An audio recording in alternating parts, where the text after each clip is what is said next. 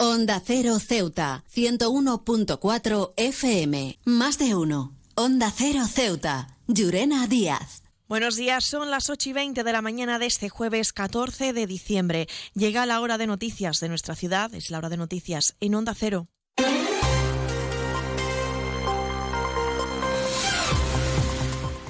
Comenzamos, como siempre, nuestro informativo conociendo la previsión meteorológica. Según apunta la Agencia Estatal de Meteorología, para la jornada de hoy tendremos cielos cubiertos, temperaturas máximas que alcanzarán los 16 grados y mínimas de 12. Ahora mismo tenemos 13 grados y el viento en la ciudad sopla de poniente.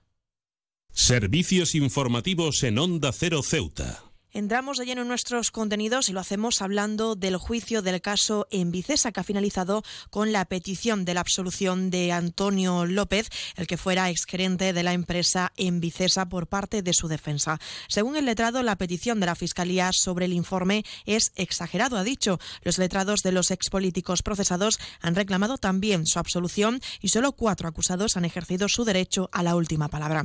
Ha finalizado así las declaraciones de los expolíticos, trabajadores de la empresa municipal, así como los clientes tras un mes de celebración de vista oral. La audiencia provincial deja visto para sentencia el caso en Vicesa.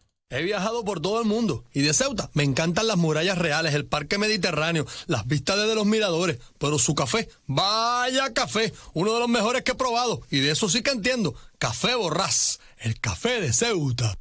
Hablamos ahora de otros asuntos porque la ciudad espera contar a primeros de año con una base provisional para el servicio de limpieza pública viaria y recogida de residuos en la esplanada del Muelle de Poniente, concretamente en el puerto.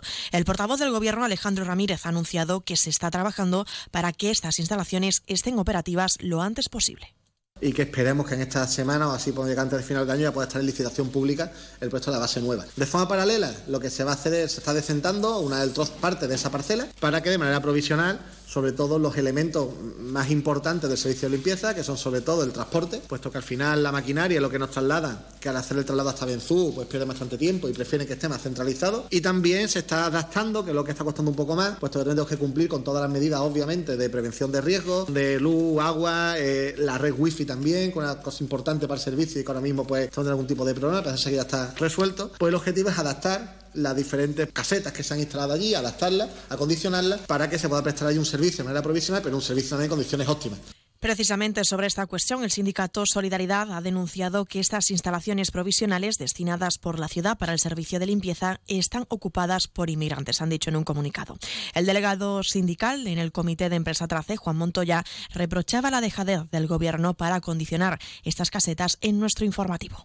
Esta se encuentra incompleta, vamos, se encuentra ahora mismo como estaban al principio. Lo único que han hecho ahí es poner unas cuantas caracolas y, y callar bocas. Están ocupadas porque perfectamente nosotros estamos día sí día no, estamos pasando por ahí, estamos viendo cómo van las cosas, pero vamos, ahí no se mueve nada, ahí nada más que se mueve que ahora mismo están ocupadas. Están agarrados a que hay un tema de de, wifi para poner de internet para, para empezar a colocar ahí como, como aquel que dice la primera piedra profesionales pero ahí no se ve nada ¿eh? que no se ve ni, ni una máquina quitando hierba vamos del mismo modo, Montoya cuestionaba que el traslado de la base de Benzú a la zona del puerto sea a primero de año y tal y como anunciaba el portavoz del Gobierno. Desde Solidaridad recuerdan que ya van tres meses de esta, desde esta base provisional. No, comunicándonos han comunicado varias veces que sería para un mes, para un mes, van camino de tres meses. Ahora, a primero de año, a principio de año, como yo digo, no sé eh, su principio de año cuál será, si yo no confío. Para que no lo vea, eh, llevo cinco años, eh, llevamos cinco años luchando por las instalaciones de intentar salir de ahí y yo no confío ya ni en mí mismo. CESIF es otra clase de sindicato. Independiente y profesional, transparente y cercano. Sindicato más representativo en las administraciones públicas de España y en muchas empresas privadas. Sea cual sea tu profesión, en la función pública o en la empresa privada, CESIF es tu sindicato. Afíliate a CESIF. Defiende tu trabajo. Onda Cero Ceuta, 101.4 FM. Más noticias en Onda Cero. El gobierno de la ciudad ha trasladado que el secretario general del Partido Socialista en Ceuta, Juan Gutiérrez, le planteó al presidente Juan Vivas la conveniencia de retomar el planteamiento formulado al principio de la legislatura sobre la constitución de un gobierno de coalición entre estas dos formaciones. Tras comentar este asunto con el Grupo Popular de la Asamblea, Vivas le ha trasladado a Gutiérrez que el PP se mantiene en la misma posición de abordar la legislatura con un gobierno en contra con el resto de los grupos de la Asamblea para sacar adelante aquellos asuntos que sean competencia de esta, como es el caso de los presupuestos de la ciudad, y es que el Gobierno pretende gobernar en solitario. Sobre esta cuestión, el PSOE ha mostrado sorpresa y decepción ante la actitud partidista e interesada mostrada por el Gobierno del Partido Popular, que rechaza ahora cualquier acuerdo con los socialistas, anteponiendo a sus intereses a la gobernabilidad de la ciudad autónoma, que es lo que han trasladado en un comunicado. Dejando a un lado esta cuestión, los sindicatos médicos de Ceuta y Melilla han pedido la intervención de la ministra de Sanidad, Mónica García, en la huelga sanitaria. Los facultativos de las ciudades autónomas esperan una mayor empatía y conocimiento de García, siendo esta, según han trasladado, también médica y conocedora de las carencias en el sistema sanitario. seguimos hablando del área sindical porque la secretaria general de la Federación de Enseñanzas de Comisiones Obreras de Ceuta, Lorena Díaz, ha remitido una carta a la ministra de Educación, Pilar Alegría, en la que le pide un giro radical en el modo de ejercer sus competencias en la ciudad autónoma tras los resultados alcanzados en el informe PISA 2022, en el que el alumnado local ha vuelto a obtener los peores resultados promedios con diferencias de todo el país en cuestiones como matemáticas, lecturas y ciencia. También le contamos que el Gobierno de la Nación licita por 4 millones de euros las obras de humanización de la carretera N352 en la Almadraba. Las actuaciones proyectadas entre los kilómetros 2, 2,1 y 2,7 de esta vía contribuyen a promover la movilidad a peatones y ciclistas con el objetivo de reducir tanto las emisiones a la atmósfera como la contaminación acústica. Un proyecto que se enmarca dentro del Plan de Recuperación, Transformación y Resiliencia financiado por la Unión Europea, que se trata de los fondos Next Generation.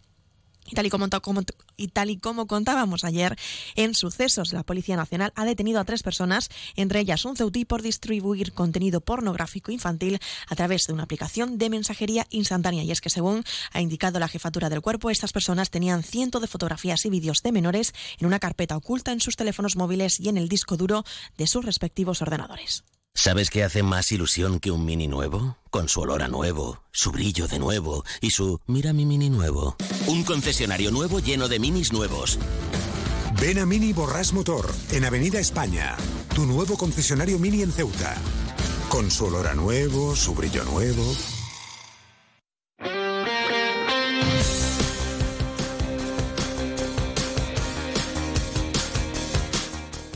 Pasamos ya a conocer la información deportiva. Este jueves, el Rocódromo de Ceuta acogerá la jornada de puertas abiertas de las escuelas deportivas de escalada y montaña. Este encuentro se realiza con el objetivo de fomentar la convivencia y el intercambio de experiencias entre el alumnado de las diferentes escuelas. Bajo el lema Un niño, un juguete, esta actividad tendrá un carácter benéfico cuyos beneficios irán destinados a la Hermandad del Rocío y a su proyecto de fraternidad.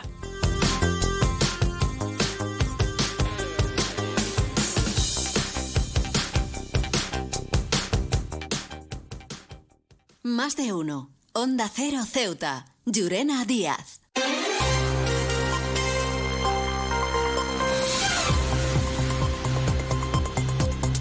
Y de esta forma nos estamos acercando ya a las ocho y media de la mañana y como siempre el pueblo de Ceuta, el referente en prensa escrita para todos los ceutíes, nos presenta ya su noticia de portada. La defensa de López pide una sentencia absolutoria en la que triunfe la sensatez.